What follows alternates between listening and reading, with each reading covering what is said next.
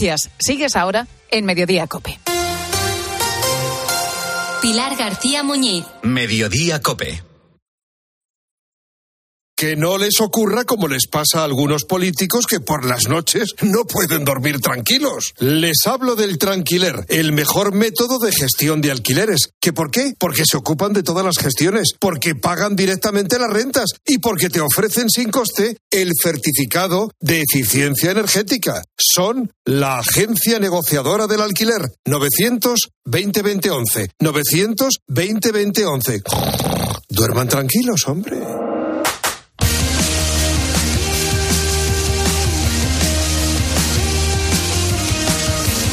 Luis Munilla. Deportes en Mediodía Cope. Estar informado.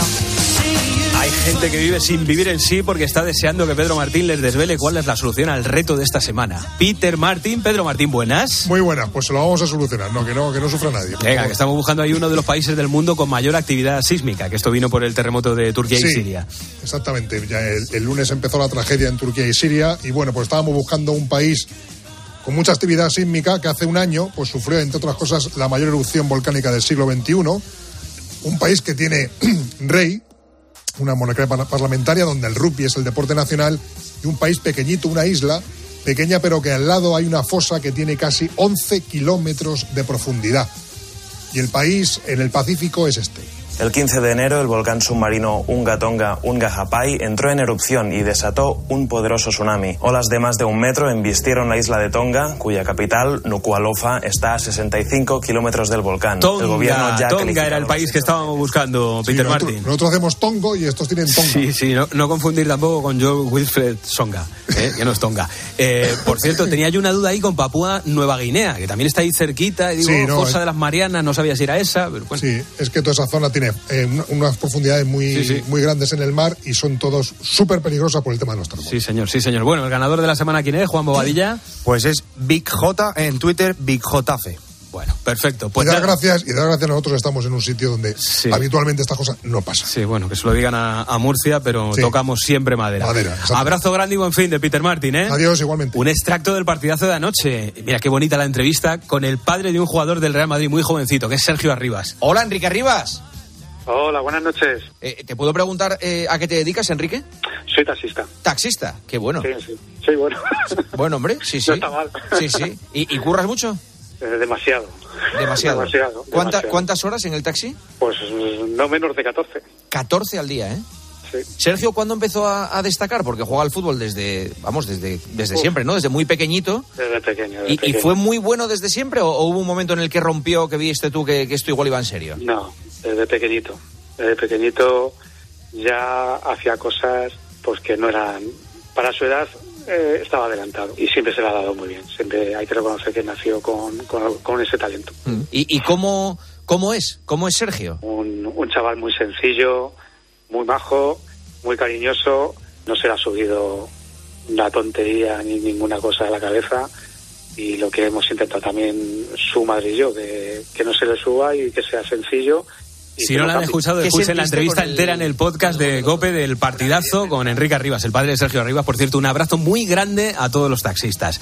Eh, por eh, Vinicius no, o sea, por Sergio Arribas no, pero por un jugador del Madrid que Vinicius preguntamos hoy en la encuesta, Bobadilla. Sí, hoy en Twitter en arroba deportescope preguntamos si tras esas declaraciones del jugador del Chelsea, Joao Félix, en las que dice a Vinicius se le critica porque es mejor que los demás y de Dani García, jugador del Athletic Club, me pasé provocando a Vinicius si el fútbol español se está pasando con Vinicius. Ahora mismo vence el sí con un 52% frente al no con un 48%. 52%, o sea que la gente no tiene claro si el fútbol español se está pasando o no con Vinicius. Hay mucha división, 52-48. Venga, igual eso lo tocamos también en un instante en el 106.3 de la frecuencia modulada en Madrid. Vuelve Film Symphony Orchestra con su gira Krypton. Un impresionante espectáculo inspirado en las mejores bandas sonoras de héroes y superhéroes de todos los tiempos. Podrás escuchar Superman, Spider-Man, Capitán América, Iron Man, El último Moicano, Braveheart, Los Increíbles, Batman, Los Vengadores y muchas más. No te pierdas la gira Krypton de Film Symphony Orchestra. 25 de febrero, Auditorio Nacional. Entradas a la venta en filmsymphony.es.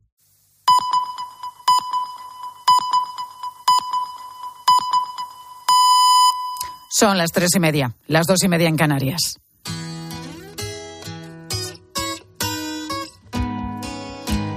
Escuchas Mediodía Cope. Con Pilar García Muñiz. Estar informado.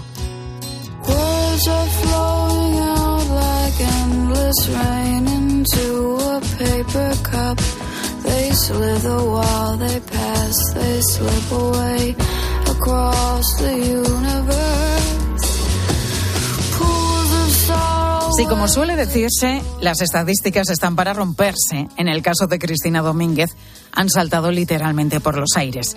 Su caso es único en el mundo.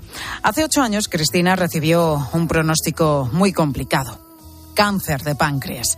Actualmente tiene una tasa de supervivencia del 5%, lo que supone que la probabilidad de sobrevivir a este cáncer es bajísima. Es el cáncer que más muertes causa y para el que hasta la fecha no hay fármaco efectivo que acabe con él. Cuando Cristina, soprano de profesión, recibió su diagnóstico en 2015, la enfermedad ya había generado metástasis en el hígado y en el pulmón. A veces cuando estás metido en el día a día y en el trabajo, pues no te das cuenta, no haces caso a las señales que te va dando tu cuerpo. Nunca piensas, ah, pues yo estoy enfermísima, ¿no? No, no lo atribuyes. Entonces yo continué hasta que, bueno, pues ya en verano canté y una vez que terminé, pues dije, uy, pues ahora me tengo que ir al hospital porque, claro, me encuentro fatal. Y ya ahí, pues bueno, pues me fui al hospital, a Valdecilla, que era donde yo estaba en verano, y me diagnosticaron pues lo que tenía, un adenocarcinoma de páncreas. Ahí comenzó lo más duro. 40 sesiones de quimioterapia, cada tres días en el hospital. Su segunda casa a partir de entonces. Una semana te dan quimio y dos descansas. Entonces eh, se traducen, cada mes tienes una quimio y eso fue fueron 40 quimios. Más luego me di 20 sesiones más de radioterapia. Porque el cáncer de páncreas se reproduce muy fácilmente, ¿no? De hecho, yo perdí el pelo tres veces y además es que se, sea, eh, de repente se, se estabilizan las, las cifras, parece que estás bien y pum, de repente hay algo que se despierta otra vez y pum, empieza otra vez a, a desarrollarse. Mariano Barbacit, una de las grandes eminencias de la medicina mundial, fue la primera persona en el mundo que aisló el gen humano que causa el cáncer. Un hallazgo que tuvo lugar en los años 80 y que dio origen a un nuevo campo de estudio, la oncología molecular, gracias a la cual se han conseguido salvar millones de vidas. El doctor Barbacit lleva 40 años dedicado a la investigación y, en particular, a este tipo de cáncer que sufre Cristina? Bueno, las cifras son siempre frías, sobre todo cuando se habla de pacientes, ¿no? Pero el hecho es que el porcentaje de personas que sobreviven al cáncer de páncreas más de cinco años está alrededor del 5%. Entonces, es decir que hay muy pocas personas que eh, se superan esta enfermedad. Es una de las muy pocas personas que, siendo ya un cáncer avanzado, está para contarlo. Barbacid, que también es investigador en CRIS contra el cáncer, la entidad que mayor esfuerzo inversor hace en España para la investigación de esta enfermedad, está realmente asombrado con el caso de Cristina. Con todo, la ciencia, la investigación sigue siendo la única llave para evitar pronósticos fatales. El principal tratamiento contra el cáncer de páncreas es una mezcla de cuatro agentes eh, de quimioterapia que solamente mm, son capaces de, recibir y de superar personas eh, jóvenes como es ella, ¿no? Estamos trabajando, más de la mitad de mi laboratorio trabaja en encontrar nuevas terapias contra el cáncer de páncreas y la financiación principal para ese proyecto pues viene de la Fundación CRIS contra el cáncer. La investigación continúa y en breve podríamos tener buenas noticias. El equipo de Barbacid trabaja desde 2017 en una en una nueva y triple terapia que permita acabar con los tumores utilizando fármacos. Volvemos a Cristina, que afortunadamente está bien.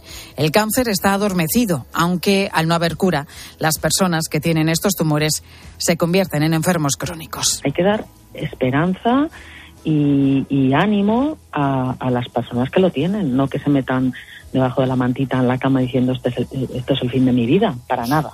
No puede ser, porque la actitud de la persona tiene mucho que ver en esta enfermedad. Tienes que tener esperanza, tienes que tener ilusión, y eso es lo que te da la energía para continuar y para pasar por todos los obstáculos, que te aseguro que no son pocos, ¿eh? más de una vez dan ganas de, de tirar la toalla, pero no, no, no, no, no, hay que luchar.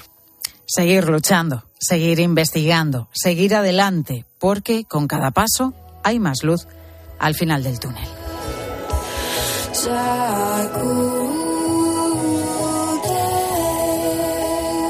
Escuchas Mediodía Cope. Con Pilar García Muñiz. Estar informado.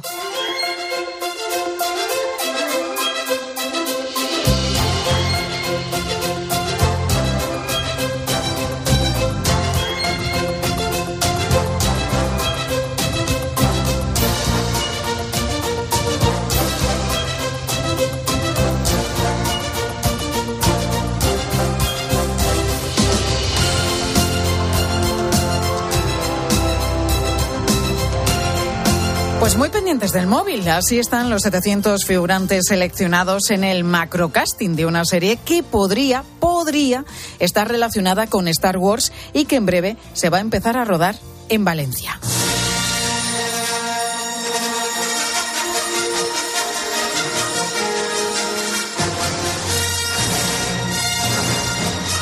Y digo podría porque aunque no hay confirmación oficial, está ya el run run de que lo que se va a rodar allí en Valencia pues tiene que ver con el universo de la Guerra de las Galaxias.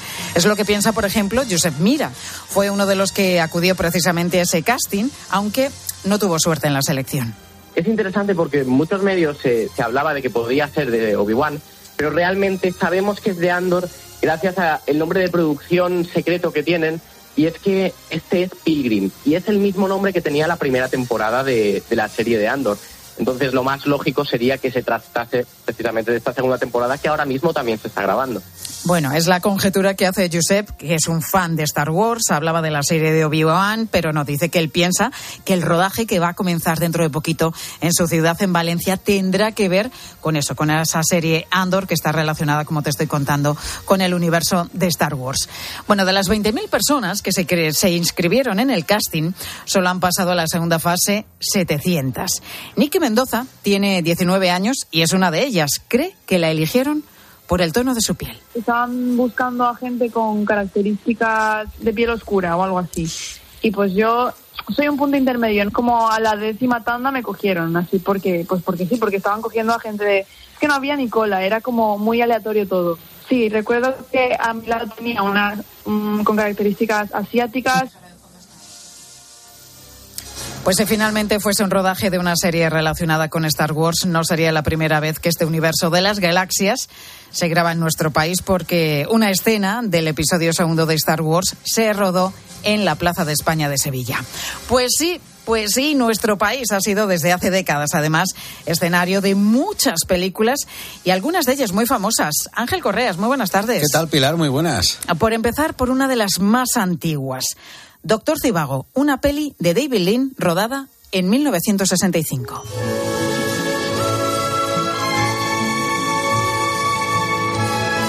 Bueno, inconfundible su banda sonora, desde luego. Esta película que se desarrolla en teoría en Rusia, una Rusia nevada donde hacía un frío que pela, bueno, pues se rodó en parte en varios escenarios españoles. Por un lado, el barrio de Canillas de Madrid simuló ser las calles de Moscú, pero hubo también localizaciones en Segovia, Guadalajara y Soria, donde la falta de nieve tuvo que ser suplida con ingenio artesano. Usaron plásticos blancos y arena de mármol para aparentar ese paisaje nevado. Y se vinieron aquí a grabar a España porque el libro estaba prohibido en la Unión Soviética en esa época, así que no la podían rodar allí.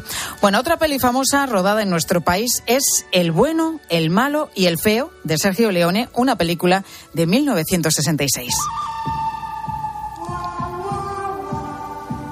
Otra banda sonora inconfundible, ¿eh? Bueno, rodada en el desierto de Almería, que fue el escenario de muchas eh, películas de indios y de vaqueros. Ya sabes que allí en Almería se pueden visitar algunos de los escenarios de muchos de estos spaghetti western, no solamente americanos, sino también italianos. Eso, el spaghetti western.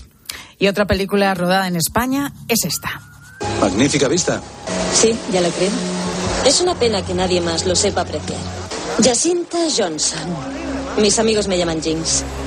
Muere otro día, la última película en la que Pierce Brosnan interpretaba a James Bond y que se rodó en Cádiz. En esa escena que escuchábamos, la protagonista femenina Halle Berry sale del agua de la playa de la Caleta con el bikini naranja, homenaje, por cierto, al famoso, de, al famoso bikini de Ursula Andrews. Y conoce a James Bond, donde comparten un mojito. Y eso que se supone que la peli estaba ambientada en La Habana. Y el director pensó que lo más parecido a la capital cubana es precisamente Cádiz, algo que ya cantaba Carlos Cano en aquella manera que decía La Habana es Cádiz con más negritos, Cádiz, La Habana con más salero. Así que allí se fueron, a esa playa gaditana de la Caleta que hacía las veces de malecón y también a varias escenas por las calles de Cádiz capital, claro. Bueno, es que es el mejor escenario. Si tú quieres representar La Habana y no puedes rodar por lo que sea en La Habana, ¿dónde te vas? Pues eh, a Cádiz, pero Cádiz es buen escenario para muchísimas cosas, ¿eh? No solo sí, para sí, pero es que el parecido entre las dos ciudades es asombroso.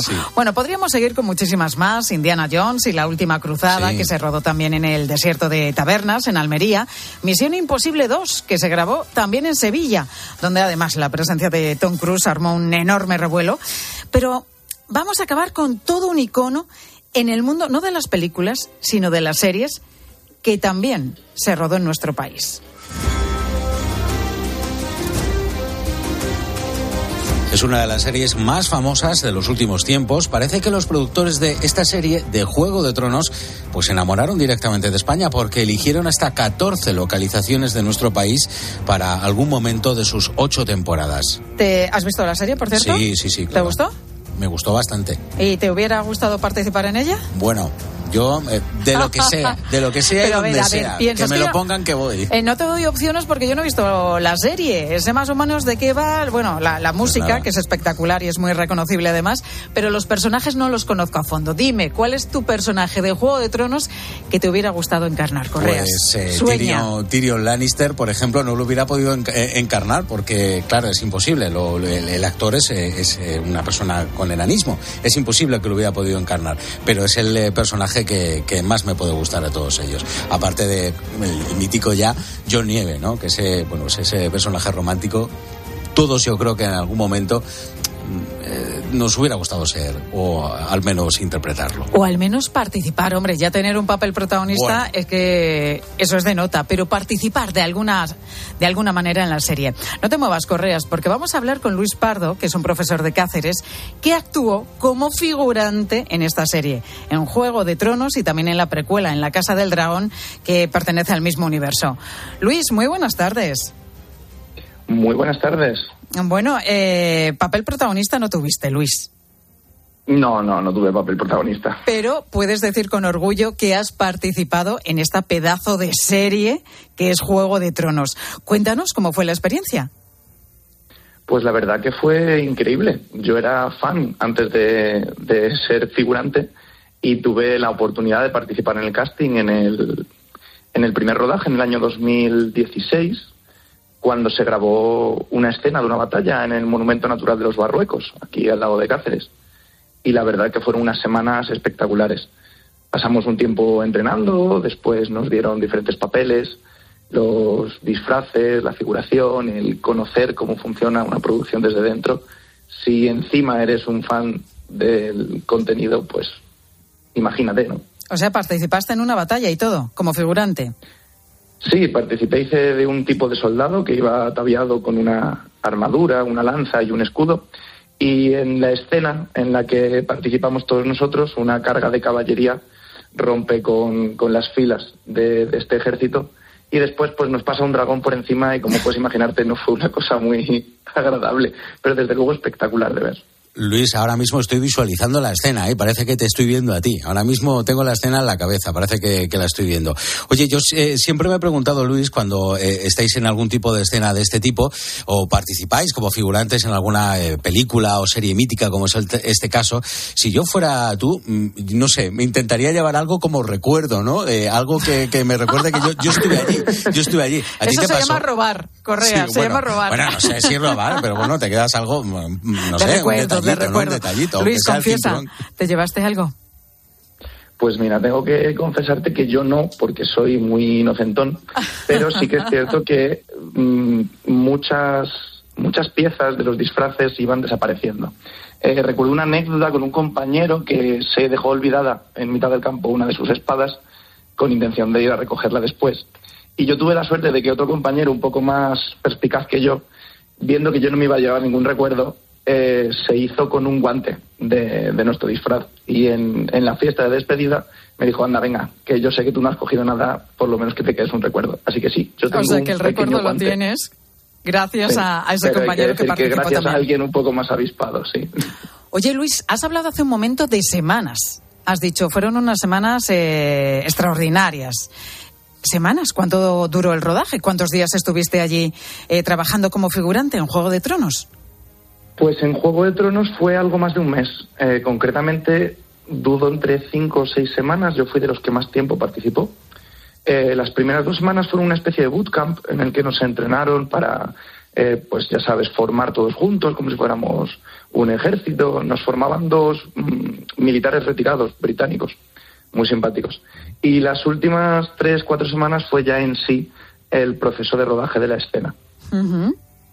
¿Y te pudiste hacer eh, muchas fotos con los protagonistas? ¿Pudiste acceder a eh, ellos? la verdad es que no. Eh, sí pude acceder a ellos. Tuve la suerte de, del primer día de rodaje ya con, con disfraz comer al lado de Nicolás Caster Waldu, que es el que hacía de Jamie Lannister.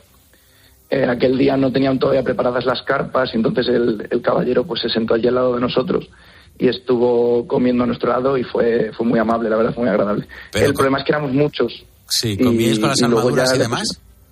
Sí, sí, eh, ataviados, bueno, con, con, el disfraz completo. De hecho, eras completamente responsable de todo tu equipo. Si perdías el escudo o la lanza, te, te, regañaban. Más te valía no perderlo por si acaso, ¿no? Bueno, estamos hablando... Pero no, respondiendo a tu pregunta, nada de fotos, porque cuando entras, evidentemente, firmas un contrato de confidencialidad y, está terminantemente prohibido acceder al set de rodaje con, tu, con tus propios dispositivos. Bueno, y además luego pasa lo que pasa en muchas películas, que vemos a los romanos con el reloj. Imagínate que en Juego de Tronos aparece alguien con el teléfono móvil, ¿no? Mejor, mejor pedirlo al principio y no pasarlo al set de, bueno, al set, al escenario del rodaje. Luis, estamos diciendo que tú participaste como figurante en Juego de Tronos y también en la precuela, en La Casa del Dragón. ¿Nos puedes decir qué, qué cobra un figurante en estos casos? ¿Cuánto te pagaron a ti? Uy, pues, jolín, es que el número exacto, si lo llego a saber, lo busco. Eh, en Juego de Tronos cobré bastante y me vino muy bien, pues estaba estudiando un máster en aquella época.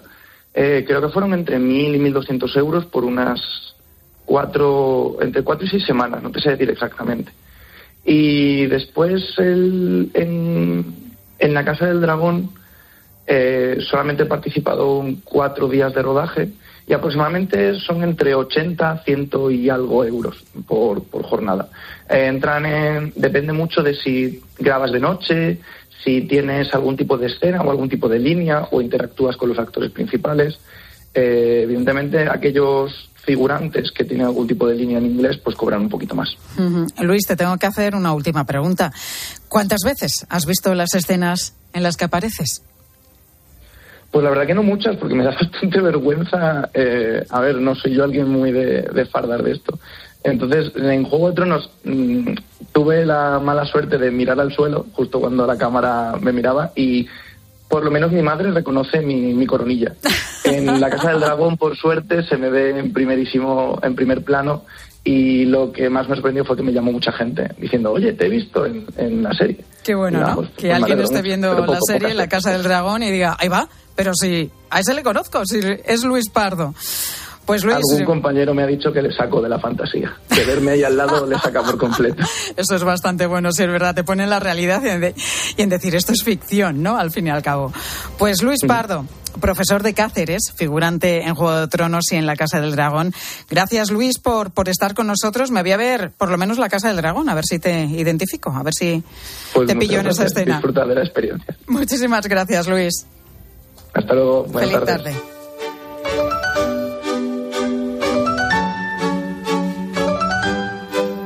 Bueno, ya sabes que las fotos que vamos acumulando de alguna manera van relatando nuestra vida. En la de María Ángeles González Nicolás hay tres que podrían contar cómo ha conseguido llegar al lugar al que ha llegado. La primera podría ser una de ellas saliendo de la Facultad de Biología de la Universidad Complutense de Madrid, con un título de licenciada en la mano, pero sin trabajo. Es una foto del año 2000. Ella tenía 23 años. Damos un salto en el tiempo. Ocho años más. María Ángeles está en el Hospital Ramón y Cajal de Madrid. es celadora. En la foto no se ve, pero ella quiere trabajar en un laboratorio, sea como sea. Por eso en ese mismo año se matricula en formación profesional. María Ángeles tiene entonces 30 años.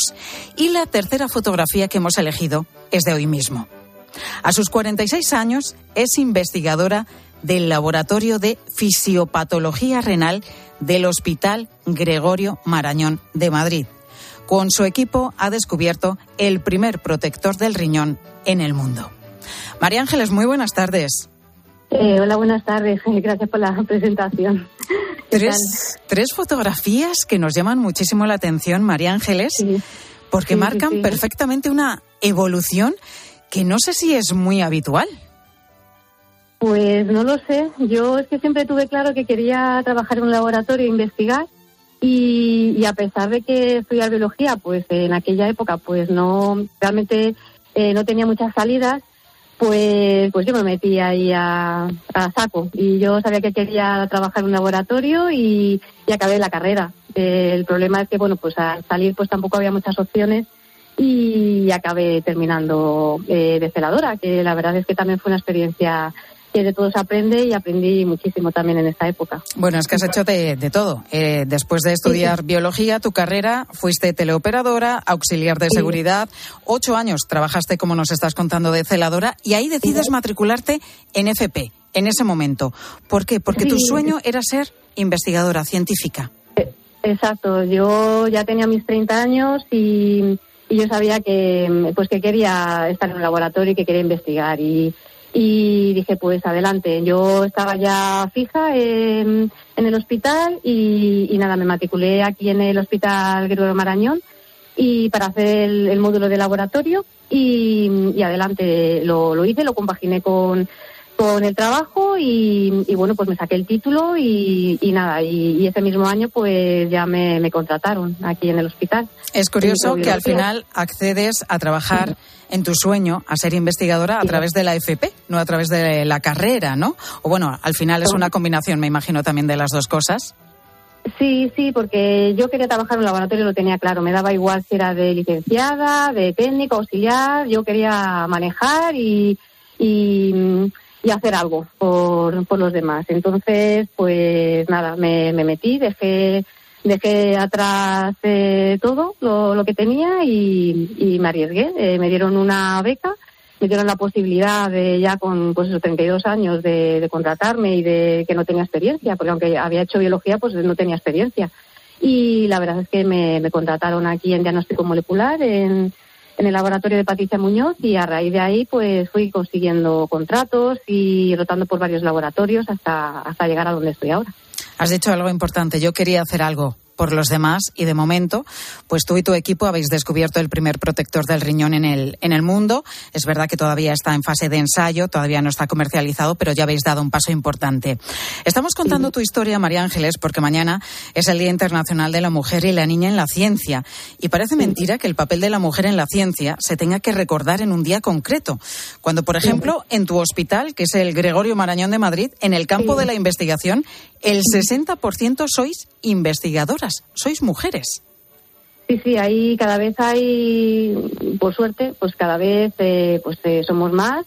Eh, las chicas, las mujeres se, se, meten en este campo tan apasionante y bueno, pues también nos dan, nos están dando más oportunidades y, hay que aprovecharlas. Es decir, que, es que esto es muy bonito y merece, merece la pena. Entonces sí que es verdad que, que cada vez hay más y, y bueno, pues aquí estamos luchando.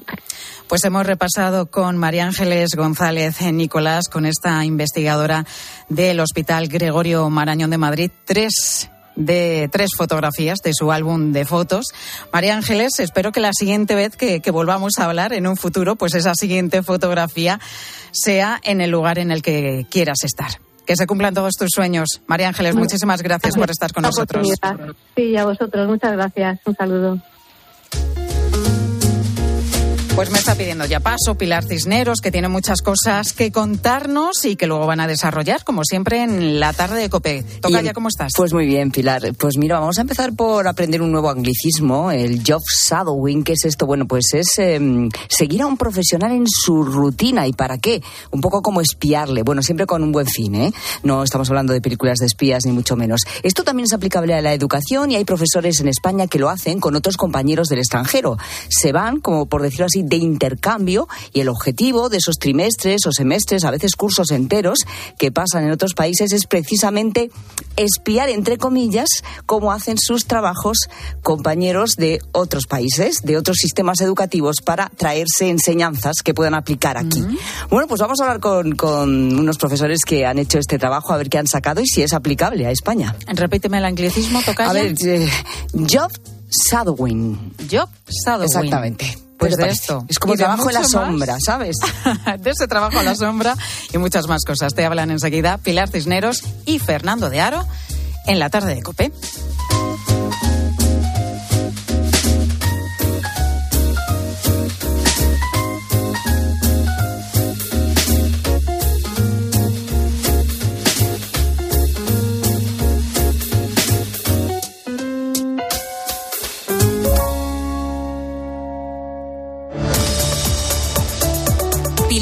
García Muñiz.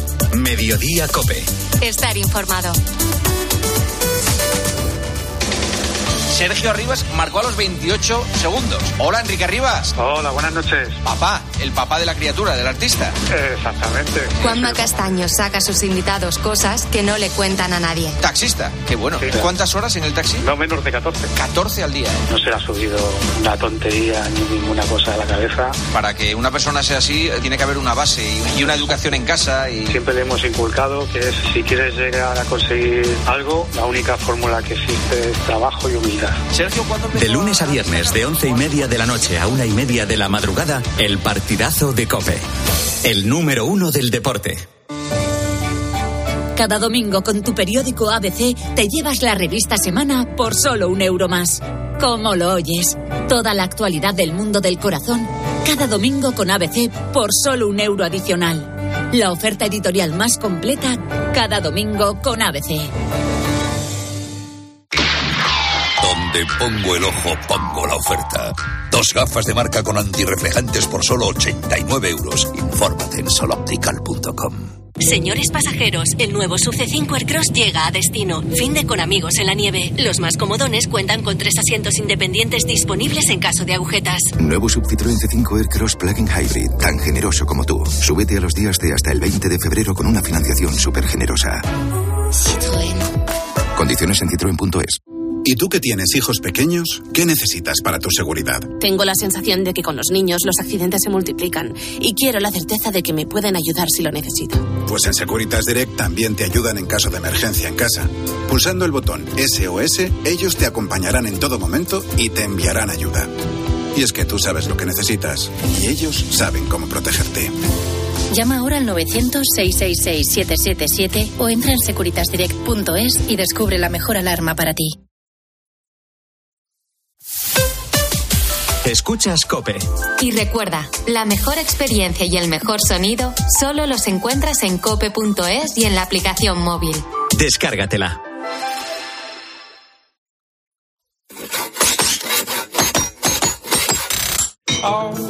Si hazlo tú mismo te suena a una gran canción de la radio, puede que simplemente se deba a Parkside. Herramientas potentes, máquinas de jardinería y un montón de accesorios. Descubre toda la gama de Parkside en parkside-diy.com. Tú puedes. Parkside. En Cepsa los descuentos no paran. Ahorra hasta 12 céntimos por litro en todos tus repostajes. Solo por ser cliente de Porque tú vuelves y pagues como pagues. Date de alta ya en cepsa.es. Es fácil, rápido y totalmente gratis. Nuestros descuentos no paran. Infórmate en cepsa.es y en las estaciones de servicio Cepsa. Donde pongo el ojo, pongo la oferta. Dos gafas de marca con antirreflejantes por solo 89 euros. Infórmate en soloptical.com. En Peyo estamos listos para ayudarte a llevar lo más importante, tu negocio. Por eso, en los días Peyo Profesional vas a poder disfrutar de condiciones especiales en toda la gama. Aprovecha del 1 al 15 de febrero para dar energía a tu negocio. Inscríbete ya en peyo.es. Sigue toda la actualidad de nuestra diócesis. Te la contamos los viernes desde la una y media del mediodía en El Espejo, en Mediodía Cope. Todo cobra allí un significado especial. La oración del Padre Nuestro y la... Y los domingos, desde las 10 menos cuarto de la mañana, también toda la información en Iglesia Noticia.